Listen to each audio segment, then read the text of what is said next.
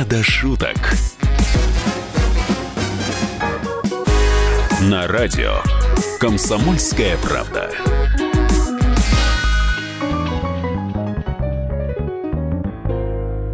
Здравствуйте, дорогие друзья! В эфире радиостанция «Комсомольская правда» Александра Кочнева. Великолепная. Ну и Андрей Рожков, просто парень с Урала.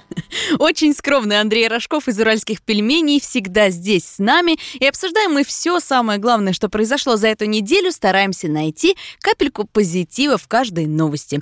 Конечно, всю прошлую, да и позапрошлую неделю пристально Андрей, да и весь Урал следил за историей с храмом, который собрались построить в церкви около драмтеатра в Екатеринбурге. Ну вот, наконец, история закончилась. Правильно я думаю, Андрей? Я думаю, что она не закончилась, она только еще начинается, эта история. Это великая, большая история, о которой потомки наши будут слагать легенды, писать песни и сочинять стихи. Вот, вот так, так я оцениваю эту историю, представляете? Всего три дня в сквере, а уже такие воспоминания. Но на самом деле промежуточное решение было принято. В ЦОМ провел опрос среди жителей Екатеринбурга, и 74% людей сказали, что Построить храм надо, но просто в каком-то другом месте вот этот сквер около драмтеатра просто не очень подходит для храма. А, вы входите в число этих 74%? Я, я даже, знаете, я даже обрадовал, что 74% все-таки за храм. Это очень хороший э, такой процент – знаете, нас в последнее время преследуют эти цифры. 75, 74, 73 процента, да? Вот у нас прекрасная цифра, мне кажется. Это такой... Это вы сейчас про Зеленского, который Это с таким же результатом выиграл про, выборы? Да, про, про многих еще, да. Так. Вот. Храм надо построить. Э, я считаю, что это храм должен быть, потому что, ну, это действительно знаковая э, история для нашего города. Это храм, в котором... Ну, это с ним много связано. Вот, и то, что его разрушили в 30-х годах, это, конечно, несправедливость. И надо, чтобы э, восстановить историческую справедливость. Возможно, этот храм, э, ну, мне кажется, что было бы э, правильнее построить на фундаменте разрушенного храма, в том виде, в котором он был исторически, существовал на площади, на площади труда. Если будет такой вариант, э, вопросе я, наверное, все-таки выскажусь за вот этот вариант. Вы правильно говорите. Действительно, будет несколько вариантов. Екатеринбург ждет новый опрос, и там уже будут представлены разные площадки. Губернатор э, поручил разработать, значит, э, какой-то вид этого опроса. Туда войдут несколько площадок, за исключением вот этого сквера, вокруг которого и разгорелся весь скандал. Ну, хочется верить, что конфликт наконец-то исчерпан. Правда, немножко грустно от того, что никак не могли его решить местные сами. Пришлось вмешиваться президенту, который выступил 16 мая с заявлением, мол, надо дать людям решать, и тогда только был проведен опрос. Ну, правда, надо отдать должное Всероссийскому центру изучения общественного мнения. Э, директор быстро туда прилетел, быстро провел этот опрос, да, результаты мы сразу же увидели, к мнению людей действительно прислушались. Но почему же никак у нас ничего не решается без вот этой отмашки сверху? Ну, к сожалению, вот так вот у нас в данный период э, отрезок исторического времени, вот сейчас вот так, вот так. Причем я ведь а. говорю не только про Екатеринбург. Вот недавно подобная история была в Рязани. Вы наверняка ее слышали. Э, обещали местные власти построить детскую площадку, выделили на нее деньги, но площадки детской так и не появилось. Э, какие-то были небольшие работы проведены в местном парке, но ничего такого красивого, веселого, где, куда реально можно было прийти и отдохнуть всей семьей, в Рязани так не вышло. И тут Владимир Путин, выступая на форуме ОНФ, выступил с просьбой разобраться и все-таки площадку установить. Вот, может, менталитет у нас такой, что пока нам из Москвы не скажут, мы не зашевелимся? Саша, а давайте, можно я воспользуюсь случаем и служебным положением, так скажем, да? Скажу еще об одной точке э, противостояния, которое у нас в Екатеринбурге существует уже два года. Наверное, вы тоже слышали, я в ней принимаю непосредственное участие. Это дворец культуры Химаш. Это ДК Химаш, в котором до сих пор занимается порядка тысячи детишек. И вот его, он находится в частной собственности, его э, собственник хочет э, снести и построить там многоэтажки, жилой комплекс. И вот мамочки, значит, э, детишек, которые занимаются в этом ДК, э, вышли на улицу с транспарантами, с детишками, начали петь песни там, и плакаты рисовать, что давайте сохраним наш ДК Химаш. Вот, может быть, на это тоже надо обратить внимание. Ну, а как, Таких... прислушался собственник, или все это пока продолжается? Мы находимся до сих пор в таком э, подвешенном состоянии, здание разрушивает, э, разрушается, крыша протекает, а, ну, в силу того, что это здание в частной собственности, не, наш муниципалитет не может ни копейки туда вложить в этот ремонт, нам говорят, ну извините, так вот получилось, ничего не можем поделать. Ну, ждем, ждем, ждем. По крайней мере, мы остановили эту э, стройку, остановили этот снос, э, ждем все-таки положительного решения. Опять же, может быть, действительно обратиться к Владимиру Владимировичу за помощью. Не знаю, что еще делать. Как еще быть-то? Вот два года длится эта история. Да, конечно, хотелось бы, чтобы это тоже решалось каким-то опросом, чтобы спросили мамочек, которые водят туда своих детей, чтобы спросили жителей района, э, чего им не хватает в этом месте? Так, может быть, они тоже проголосуют за этот ДК? Вот хочется верить, что местные власти начнут к нам прислушиваться, да? Ну вот и ситуация зеркальная, понимаете? Там хотят построить, а тут хотят снести. Понимаете, надо ко всем э, таким моментам относиться, ну, не знаю, выносить на общее обсуждение такие вещи, сложные вещи. Находить ком- компромисс какой-то, консенсус находить обязательно надо. А не получится у нас, что это общее обсуждение выльется в какую-то ругань? Вон в Екатеринбурге. Говорят, даже ваши коллеги из уральских пельменей переругались между собой из-за этого строительства. Кто-то в команде оказался за храм, кто-то оказался за сквер. На репетициях друг с другом это обсуждали и даже ругались вплоть до того, что не хотели в один номер вставать друг с другом. Это не я придумываю, это написала Юлия Михалкова в, своем инстаграме, одна из Но участниц события это, вы согласитесь, события это вы, вы, выплеснулось уже за за границей Екатеринбурга. Обсуждали не только в пельменях, обсуждали по всей России, за границей обсуждали. Там даже BBC отметилась, по-моему, да, этой истории. Уж кто только не обсуждал эту историю с этим храмом, который на драме, так называемый, да. Ну, и у нас, мы тоже, мы же тоже люди. У нас кроме каких-то творческих э, задач еще и общественных, ну, общение э, личностное существует. 26 лет все-таки мы вместе и обсуждаем такие вещи, конечно, доходит иногда до драк, до смертоубийства. Кровь течет рекой, понимаете? да нет, ну все на самом деле гораздо про- проще. Ну, обсуждали, естественно. Никаких таких уж прямо серьезных споров не было. Просто... Но дорога не, не дошло? Ну, э, да нет, нет. Ну, примерно так же, 70 там, на 20 процентов вот разделились мнения за и против. Ну, это нормально, это такой срез, на самом деле, общественный, просто в маленьком коллективе, в количестве 25 человек произошел. Вот тоже. Так что а, то, что нам дал ЦИОМ, примерно ну, тот же самый результат мы получили в нашем коллективе, да. Если провели вот такой так. опрос. Значит, выборка у вас правильная и хорошая. Выборка правильная, да. Я считаю, что в этом случае вот э, было много сомнений на то, что будет не подстроенные, да, эти результаты. На самом деле, по-моему, все достаточно очень объективно получилось. А вот еще о чем пишет Юлия Михалкова в Инстаграме, говорит, что весь этот спор, вся эта заварушка произошла из-за нехватки любви, из-за нехватки вот внимания к э, друг к другу, наверное. Вы с этим согласны? Или чего Господи, не хватило? Что только не пишет Юлия Михалкова в своем инстаграме. Ну вот вы уже перестаньте читать. Инстаграм Юлии Михалковой. Возьмите, сходите в библиотеку, возьмите книгу, прочитайте. Это будет гораздо полезнее для вас, друзья. Но вы мне про себя расскажите, а на ваш взгляд, почему это все началось, почему, чего не хватило? Внимание друг к другу, внимание властей к горожанам или чего? Ой. Чувство юмора не хватило, Накопилось, наверное. вы знаете, накопилось. Просто вот, знаете, вот бывает такое. Накопилось э, там, там, там, там, там, много было точек.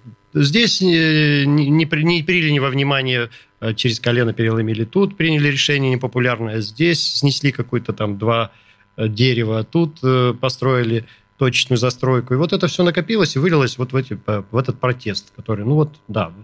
У нас русский человек, его же долго запрягаешь, но потом, когда запрягет, он же так едет, да? Вот, русский бунт бессмысленный, беспощадный, как говорил классик. Не Есть. дай бог увидеть вам этот бунт. Вот кусочек этого бунта мы посмотрели недавно в Екатеринбурге. Ну, хочется верить, что как в скороварке. Пар выпустили, и теперь дальше все пойдет хорошо. И будем... Пар выпустили, но сейчас самое главное. Сейчас надо все-таки договориться со всеми, ну или с большинством договориться о новом месте строительства, да.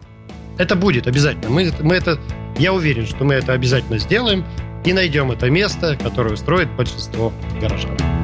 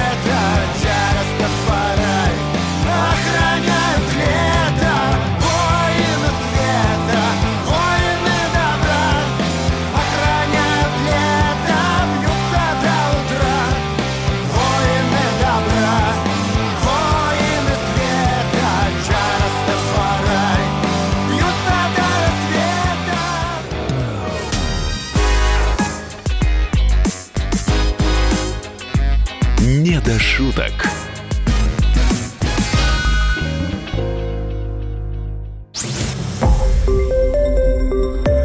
Радио «Комсомольская правда». Более сотни городов вещания и многомиллионная аудитория. Киров 88 и 3 FM. Ижевск 107 и 6 FM. Новосибирск 98 и 3 FM. Москва 97 и 2 FM. Слушаем всей страной.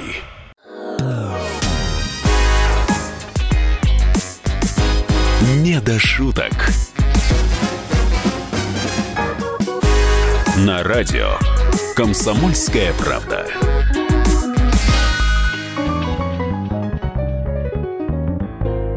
Друзья мои, Александра Кочнева в студии радио «Комсомольская правда» и Андрей Рожков тоже в этой же студии. Представляете, как все вместе мы тут сошлись? Как всегда, рядом со мной наш постоянный ведущий, с которым мы обсуждаем самые любопытные, смешные и забавные темы. Ну, хотя иногда они и не очень забавные. Конечно, похоже это все на анекдот, но это реальная новость, друзья мои. Депутаты могут провалиться под землю. В здании Госдумы начали реставрационные работы, и тут обнаружились огромные дыры в фундаменте здания. Э, вице-спикер Госдумы Игорь Лебедев, он же сын Жириновского, э, рассказал всем, что, оказывается, прям пещеры какие-то в фундаменте здания, и прежде чем восстанавливать залы заседаний, придется поработать над фундаментом. Вот так вот, Андрей, проваливаются сквозь землю. О чем это говорит? А, Это говорит о том, что рушатся основы. Кто-то копает под э, Госдуму. Кто-то копает. кто-то А знаете, яростно. что... при- А, а если найдем там... э, Это как на э, станции «Мир» тоже вот эту дырочку нашли, и до сих пор не, не обнаружили, кто же ее просверлил. У кого руки не из того места растут, тот даже в невесомости что-нибудь уронит. Восток. Восток, я земля. Астронавтам занять места в кабине. Первый, доложите о готовности. Первый готов. Второй, доложите о готовности. Говори, я готова. Я не готова. Андрей, я, кажется, утюг не выключила. Какой утюг? Мама выключит. Говори, я готова. Я готова. Второй готов. Принял. Третий, доложите о готовности. Третий готов. С нами что, еще третий? Не переживайте, это попутчиком с третьей ступенью отстегнется и на Сахалин упадет ему там по пути. У нас же бла-бла-шаттл. Может, это тот самый э, человек, который просверлил станцию «Мир», сейчас залез под фундамент Думы и там рушит наши, так скажем, основы наши. Точно, какие-то недоброжелатели. Конечно, в интернете уже посыпались шутки, мол, там под землей этим депутатам и место. Вот они пусть провалятся под землю и там сидят. Вы бы что таким комментаторам сказали? Согласны с ними? Я уверен, что многие-многие россияне э, радостно потирают руки, да, и вот именно так заявляют, что да провалитесь вы, Но это все же по, по- по доброте душевной все-таки. Это так скажем. Это, они же не, не по-настоящему желают нашим депутатам этого. А как вам вообще идея переселения э, депутатов, чиновников, министров э, из центра куда-то немножко к окраинам Москвы? У нас Я вот тут недавно семь министерств переехали в здание Москвы-Сити. За переезд, за переезд обязательно. Надо обязательно их куда-то переселить замкат. Обязательно. Туда, где вот э, к их избирателям поближе. Потому что сидят они в центре Москвы, ничего не понимают, ничего не знают, э, не видят, как люди-то простые живут.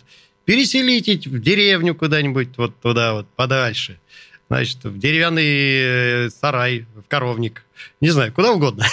Пусть поживут там на 5 тысяч в месяц, на 7 там. Сколько люди зарабатывают? Нет, мы, москвичи, конечно, будем рады. У нас сразу прекратятся пробки в центре, потому что перекрытий не будет.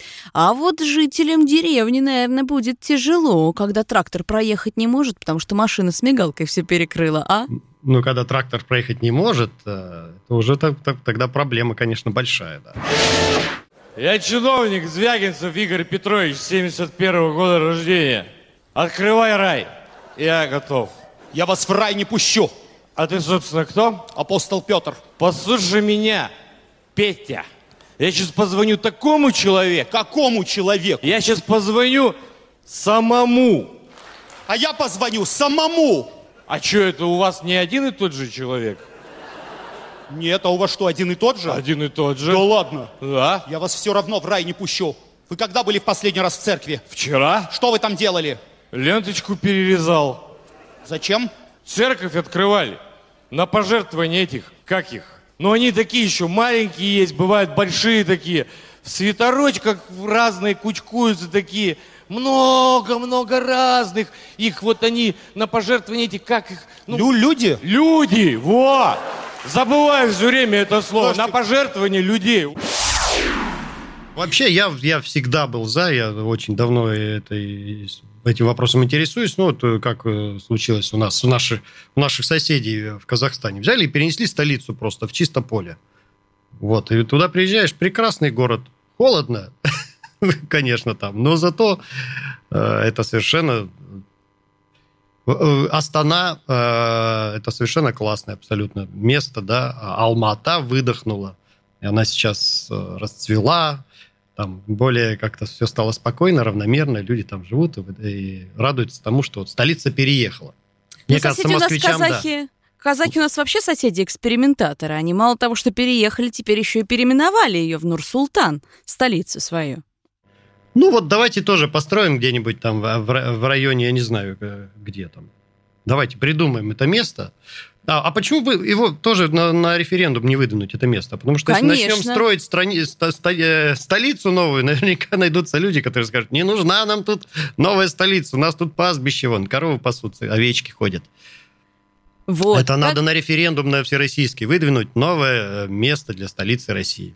как многому нас научила Екатеринбургская история. А смотрите, вот, кстати, всё- под, под Архангельском, где э, хотят по- построить полигон ТБО, вот там построить столицу новую. Мне кажется, все будут за. там же холодно, а? А зачем тепло-то депутатам? Им надо, наоборот, холодок, чтобы работалось веселее.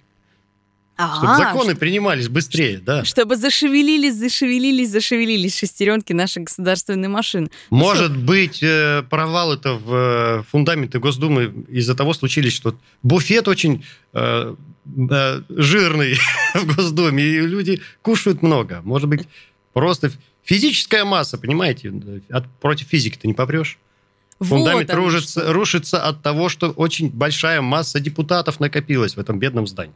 Ага, то есть всех сажать на диету, за здоровый образ жизни и пусть на пробежку. Пешком замкат ходит каждый день на работу. Конечно, сократить нагрузки, которые идут на фундамент. Уменьшить их, так скажем. Разумное решение. Ну что, надеюсь, депутаты нас услышат и, может быть, последуют нашим советам. Услышат и закроют нашу программу. Не до шуток. Ну что, на дворе уже совсем тепло, май в разгаре, и у детей каникулы. Впрочем, не у всех. У тех, кто собирается идти в первый класс, сейчас самое горячее время. Неудивительно, что родители очень волнуются и нервно относятся ко всему, что происходит с первоклашками. Вот в Перми, например, разгорелся ужасный скандал. Э, Попали в сеть фотографии, где написано э, фотографии объявления одной пермской гимназии, где написано, что для девочек проходной балл в первый класс 69, а для мальчиков 65 и 7. А вот Конечно. интересно, это из скольки возможных? Из 150 или, или из 70 баллов? Наверное, из соточки. Ну, хотя бы Соточки, больше да. половины немножко набрали и уже проходят э, в первый класс. Но почему так несправедливо? Почему для девчонок отбор строже, чем для пацанов? Объясните мне. Да потому что девчонки всегда были умнее парней. Понимаете? Вот и все. Не надо в этом искать какой-то тайный смысл. Просто девочки, они всегда умнее. Они раньше начинают ходить, раньше начинают говорить. Заметили это? Девчонки Заметили. раньше э, начинают губы красить, чем парни. Гораздо раньше причем. Многие парни вот до 70 лет доживают и ни разу губы даже не красили. А И девчонки вот в 12 лет уже все намалеванные на каблуках шпарят. Вот вы объясняете практически прям как директор этой гимназии. Она так примерно и сказала, что девочки более дисциплинированные, более усидчивые и способны как-то большему научиться уже к первому классу. Ну, там, наверное, читать, писать прописными буквами. А мальчишки все время э, бегают, прыгают, раздолбайничают Да. и писать-то э, к начальной школе не умеют. Еще и коленки разбивают, и носы друг другу. Ну, что это за, за такая ерунда? Но самое обидное прозвучало потом, когда она сказала, что мальчишки потом вытягиваются и становятся руководителями, президентами, начальниками и так далее и тому подобное. Из троечников вырастают боссы. Так это еще обиднее. Вот так она сказала. Ну, молодец какая, а. Мне всю правду, ну, правду сказала. А что тут? Тут не поспоришь. Я думаю, что просто в эту гимназию большой конкурс, я, наверное. Я так предположу. И поэтому таким образом э, э, у девчонок э, и у мальчишек появляются равные возможности. То, есть, наверное, она, директор гимназии, хочет, чтобы в классе, допустим, обучалась поровну девчонок и мальчишек. Потому что вы же понимаете, если де- девчонок будет больше в классе, да, что это каждое 8 марта, это же проблема для парней.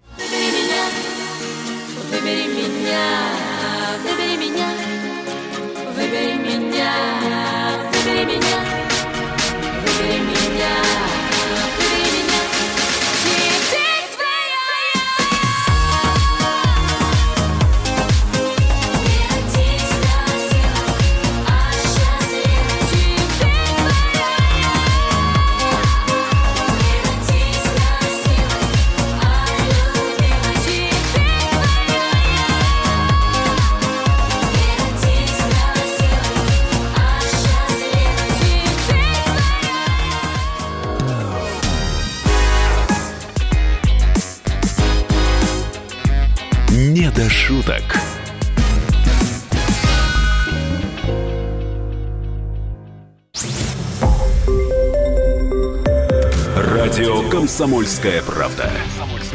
Более сотни городов вещания и многомиллионная аудитория. Тверь 99 и 3 FM. Белгород 97 FM.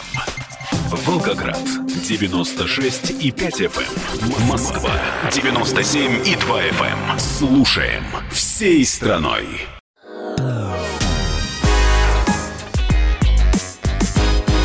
До шуток. На радио «Комсомольская правда».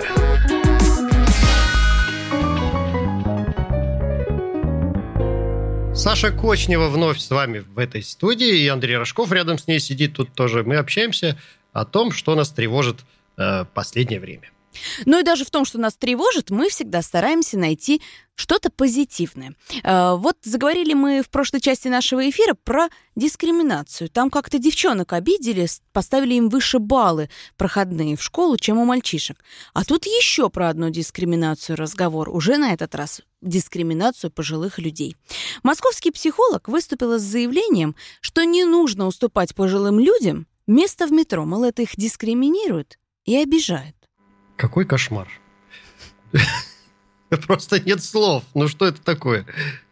Что это за психолог такой? Как ее зовут? Интересно. Зовут ее Люция Сулейманова, и она выступила вот, э, с видеообращением, где очень подробно объяснила, что вот эти вот формулировки, которые у нас э, крутятся по громкой связи, уступайте места пожилым людям, пассажирам с детьми, беременным женщинам, они обижают пожилых людей, потому что молодежь все равно сидит, уткнувшись в свои телефоны. И эти призывы их только раздражают, и еще глубже они зарываются в свои гаджеты. В свою очередь, пенсионеров это, конечно, тоже обижает. Слушайте, Как ну это, ну это, мне кажется, глупость полнейшая. Вот, знаете, есть, стопроцентная глупость, это э, 157-процентная глупость. Ну, ну, вот представьте себе, бабушка, значит, э, 76 лет, зашла в метро с сумками, с авоськами, да, стоит, э, рядом сидит пацан молодой в гаджете, и бабушке э, уступает бабушке место, а бабушка говорит, да ну что вы, я еще... э, Нет, вы, эгегей». вы- вы голосом бабушки давайте А уж я тогда. Э, Да, внучок, сиди, да я, я, я войну прошла, я э, перестройку пережила, 90-е э, э, на своих плечах вынесла, да и я тебя вынесу, если будет надобно. Ну, они же, ну, это же физически просто тяжело уже в таком возрасте стоять. Ну, ну, уступите место бабушке. Будьте человеком. Господи, боже ж ты мой. Вот как-то в советское время, наверное, такого не было. Э, В школах, что ли, по-другому учили? Или просто гаджетов не было и замечали старушек и беременных женщин? Почему сейчас такая напасть у нас? Может, психолог этот не училась э, в советской школе? Может, она где-то в другом месте училась? Ну, как такое, такое возможно? Как такое можно заявить, что... Ну, я не знаю. У меня вообще не возникает никогда вопросов в этом плане. Хотя, подождите, зря мы так про советское время. Ну, вспомните приключения Шурика. С чего там все началось? С драки в автобусе, когда беременной женщине не собирался никто место уступать. Но она же была не- по-настоящему беременная, эта женщина, по-моему. Насколько я помню сюжет этого фильма. Нет, это кто-то там был не по-настоящему слепым. Да, точно. Ну, такие проблемы были всегда. А как же тогда призывать молодежь, если не этими объявлениями? Ну, личным примером только лишь. Личным примером. Ну, конечно, если вы едете в метро и видите, что молодой человек сидит, а рядом стоит бабушка, ну, я считаю незазорным подойти и попросить вежливо молодого человека уступить место пожилому человеку. Ну, ну это можно сделать вежливо, не, на, не напряжно и как бы не постыдно для человека. Может, он просто не видит, уткнулся, там игрушка какая-то интересная, или сериал смотрит. Может, действительно не видит вокруг себя ничего. Бывает же такое. Знаете, как- Бывает. Да, как будто шоры надел на глаза. Вот, эти. знаете, когда лошадки бегут по кругу, им надевают шоры. Вот мне молодежь э, сегодня, мне кажется, тоже вот многие вот так вот надевают эти гаджеты, наушники и ничего вокруг не видят. Бывает такое, конечно, после работы едут уставшие. И, разумеется, уже ничего вокруг не замечают. А надо быть внимательнее друг к другу, и тогда всем будет как-то приятнее. Улы- Ты место уступил, тебе улыбнулись, и настроение улучшилось. Или весенним днем идешь по улице в своем любимом пиджаке и видишь красивую девушку, которая идет по другой стороне улицы, смотришь на нее, и вдруг она посмотрела на тебя дольше, чем одну секунду. Посмотрела, больше вы никогда не увидитесь. Никогда не встретитесь больше. Но настроение улучшилось.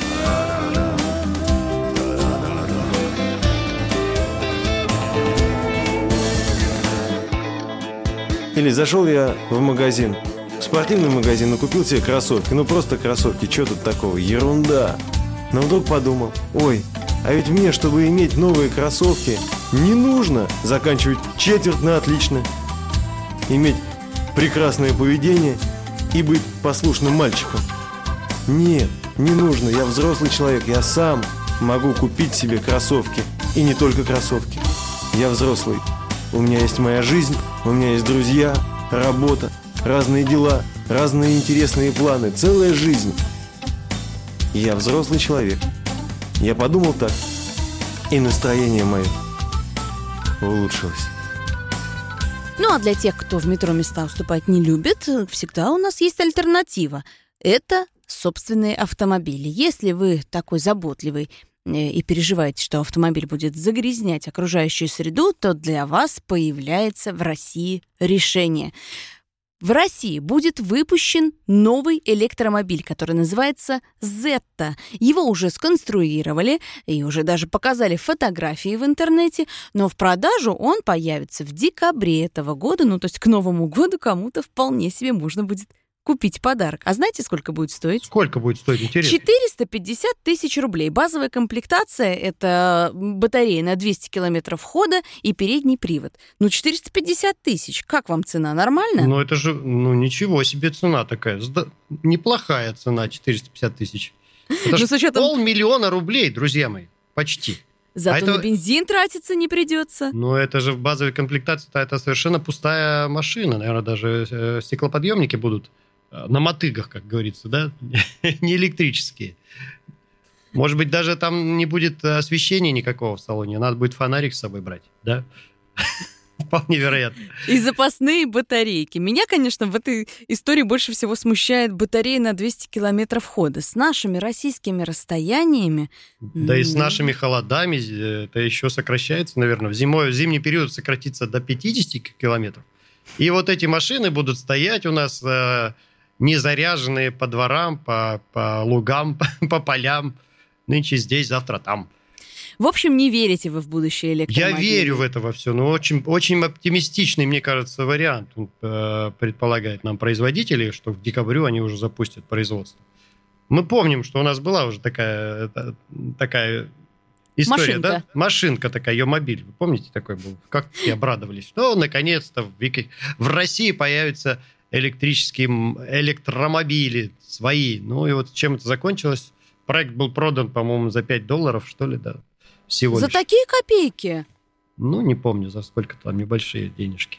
Вот, а, конечно, ну, конечно, пора уже нам свой электромобиль запустить. Тем более, у меня вот, допустим, у сына электромобиль э, уже давно существует. Пять лет назад я купил ему электромобиль, он до сих пор ездит и прекрасно ездит. Да, я только расскажу всем, что он игрушечный, а то люди сейчас поверят. Ну, знаете, игрушечный, ну, ездит ведь, ездит. Понятно. В общем, до детского Там- сада добраться можно. Там даже радио работает, я вам так скажу. То есть это уже не базовая версия, там радио есть. Да вы что, такая продвинутая. Ну, а Кабриолет, между прочим. Ой, тоже для наших холодов очень подходящая машина. А ребенку, знаете, все равно. Шапку надел, варежки на резинке и поехал на кабриолете по заснеженным улицам Екатеринбурга, да? Да, так и есть. Слушайте, ну вы очень скептически как-то отнеслись к базовой комплектации. Подъемники-то у вас э, на мотыге, и фонарика внутри нету.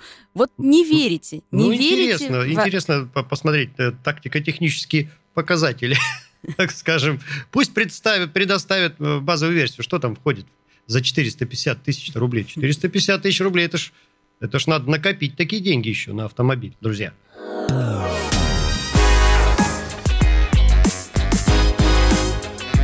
«Не до шуток».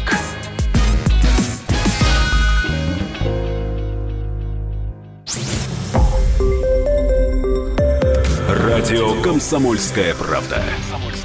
Более сотни городов вещания и многомиллионная аудитория.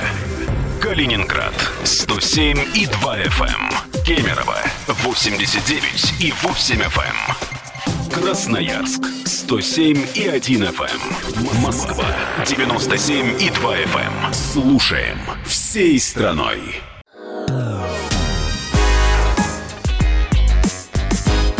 Не до шуток. На радио «Комсомольская правда».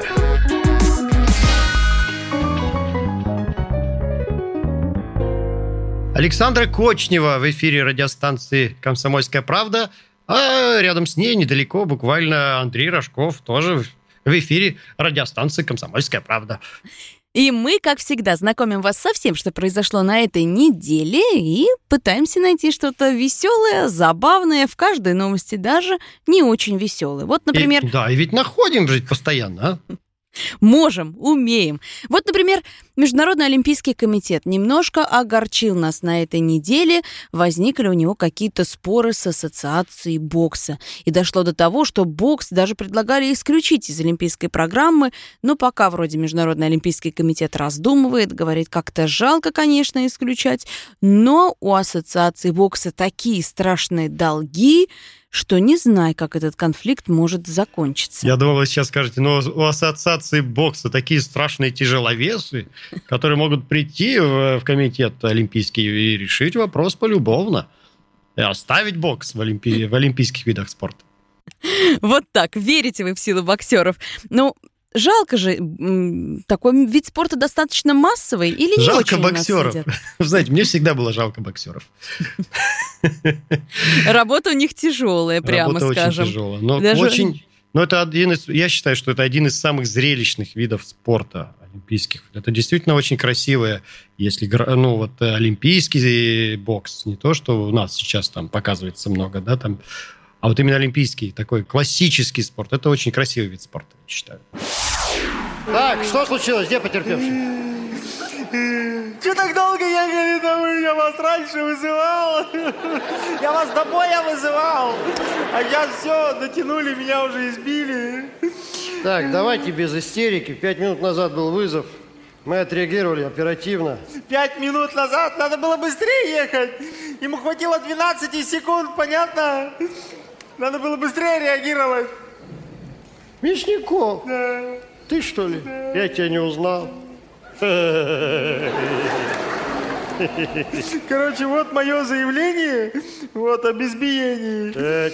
Вот мои фотографии. Это вот до боя, это после боя.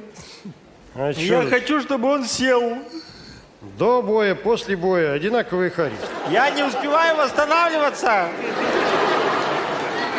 Еще есть что-нибудь? Стоп! Он же забрал у меня пояс. Ну и что это Что, меняет? это другая статья. Это грабеж. Группа лиц в сговоре. Какая группа лиц? Вы на ринге дрались, один на один. Ага, один на один. Там еще этот был. Секунд в бабочке. Он там даже не заступился за меня. И еще этот из-за канатов ему что-то кричал там. Вот так вот. Явно группа лиц по предварительным сговорам. Все знали, что делали. Этот спорт делают звезды, понимаете? Это единоборство. Звезды бокса известны на, во всем мире. Ну, это же прямо звезды мировой величины. Вот я помню, вот к нам недавно Майк Тай- Тайсон приезжал, но это же был просто как будто приехал э, король Саудовской Аравии. Даже круче. Я не знаю, что может быть круче, чем Майк Тайсон. Я просто не представляю. Ну да, к нему даже любви-то народной больше, чем у короля Саудовской Аравии. Я уверена, что народу собралось много его Много, встречать. много. Все хотели с ним сфоткаться, пообниматься. Я- ну, он, он прям- он такой душка прям.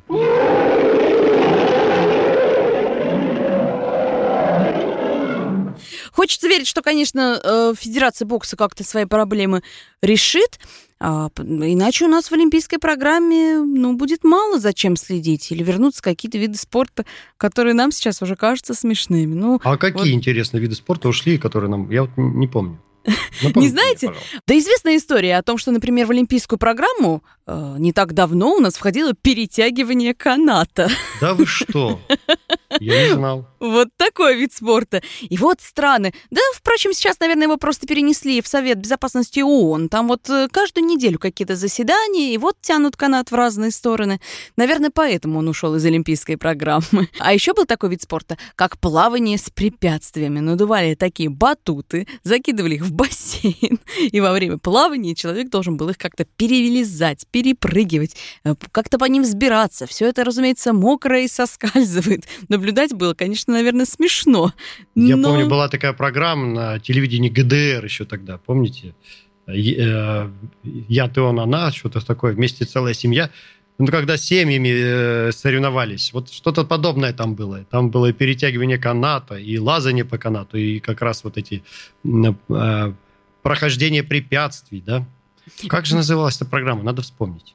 Вот мы и узнали, куда с Олимпиады эти все сомнительные виды спорта делись. Ну, Ушли друг- вместе с ГДР они туда, канули в лето. Да, вот в историю, ну, которую мы все еще, конечно, вспоминаем. Но, с другой стороны, конечно, следим мы за Олимпиадой даже не столько, наверное, за боксом. Самый желанный вид спорта в Олимпиаде, наверное, в летний, это, наверное, футбол, или я ошибаюсь? Я считаю, что дзюдо все-таки самый желанный вид спорта в летней Олимпиаде. То есть вы больше что- всего следите за ним. Я имею в виду самый Я зрелищный слежу за ним, такой. потому что я немножко отношусь к этому виду спорта, да, занимался раньше в детстве. Вот. Так. А вы представляете, э, дзюдо ведь родом из Японии, будет э, Олимпиада как раз в Японии через два года. И если наши дзюдоисты возьмут там медали, это будет, конечно, шедевральная победа. Мы все держим кулаки за наших дзюдоистов. И вот наш Абдул Саламчик проводит захват. Очевидно, канадец захвату не очень рад. Глаза его вылезли из орбит досконально. При этом кричит он очень оригинально. Канадец про Абдул Салама ни разу не слышал. Ведь Мирахметов месяц назад только вышел. Канадец не может поверить своим глазам, который хочет выдавить Абдул Салам. Вы знаете, что раньше в Олимпиаде был такой вид спорта, как одиночное синхронное плавание? Нет, не знаю.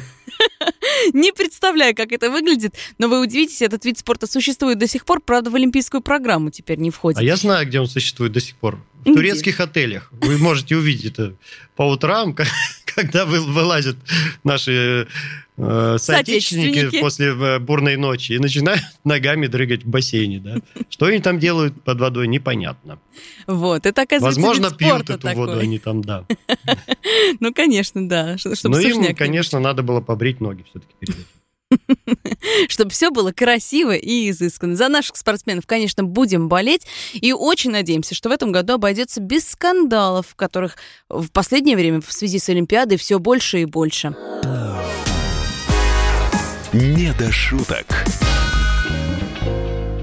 Не устает нас радовать новостями Центробанк. Ну, как радовать? Конечно, иногда новости бывают грустные, если про инфляцию, там про какую-нибудь или про долги, а тут новость веселая, про шуточные банкноты. Центробанк решил запретить вот эти билеты банка приколов, так называемого. Ну, вы знаете, вот эти э, сотки, тысячи, на которых нарисованы всякие смешные мордочки, которые вроде бы и похожи на наши настоящие деньги, но никакими никакой ценностью они не обладают.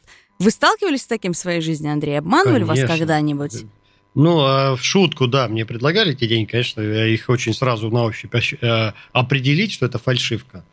Но в силу моей профессии мы очень часто используем такие деньги на сцене. Ну, когда вот надо изобразить какого-то богатого человека, э, какого-то функционера, да, у которого дома там нашли несколько миллиардов э, в пачках рублей, долларов и евро. Ну, где их взять? Ну, конечно, мы берем, покупаем вот эти банкноты банка приколов, используем их как реквизит. Вот, и потом они валяются везде, так, так классно, можно снимать э, селфи и делать э, на фоне денег какие-то вещи там интересные. А что, господа, не знаете, куда можно голимую гору бабла деть? Да так, чтобы с концами, чтобы и вообще не найти. А вы отнесите в мэрию. Вспомнила сразу диснеевский мультик, где Скрудж Макдак нырял прямо в море монеток. Вот и вы, наверное, так же, да? Ну, Ныряете. вот это же невозможно нырять в монеты. Я всегда... Мне всегда было удивительно, как он ныряет в монеты. Можно голову разбить. Попробуйте-ка нырнуть хотя бы ну, в горсть монет просто, которая лежит хотя бы у вас на подушке. Вы просто разобьете все лицо. Вот так вот. Всю иллюзию, всю вот эту вот радость детскую вы сейчас все сломали. Ну как так можно? Ну что же вы так сразу серьезно ко всему относитесь? Э, Хотя, что Я касается... бы даже, знаете я бы даже не советовал нырять в купюры. Это тоже достаточно больно. Да, вы что, пробовали? Э, Нет, не пробовал. Ну, у меня нет такого количества купюр, чтобы можно было туда занырнуть прямо с головой. Ну, если что, у вас все равно останется заначка из банка приколов. Друзья, если кому-то когда-то понадобятся эти купюры, а Центробанк их все-таки запретит, обращайтесь к Андрею Рожкову, ведущему радио «Комсомольская правда». У него всегда что-нибудь найдется.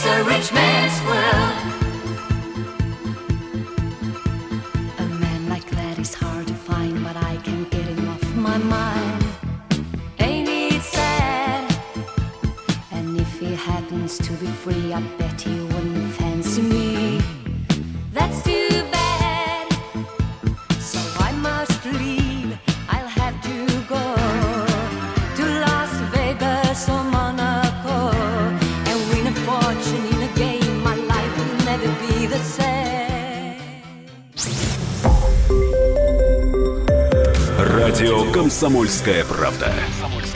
Более сотни городов вещания и многомиллионная аудитория. Тверь 99 и 3 FM. Белгород 90 и 7 FM. Волгоград 96 и 5 FM. Москва 97 и 2 FM. Слушаем всей страной.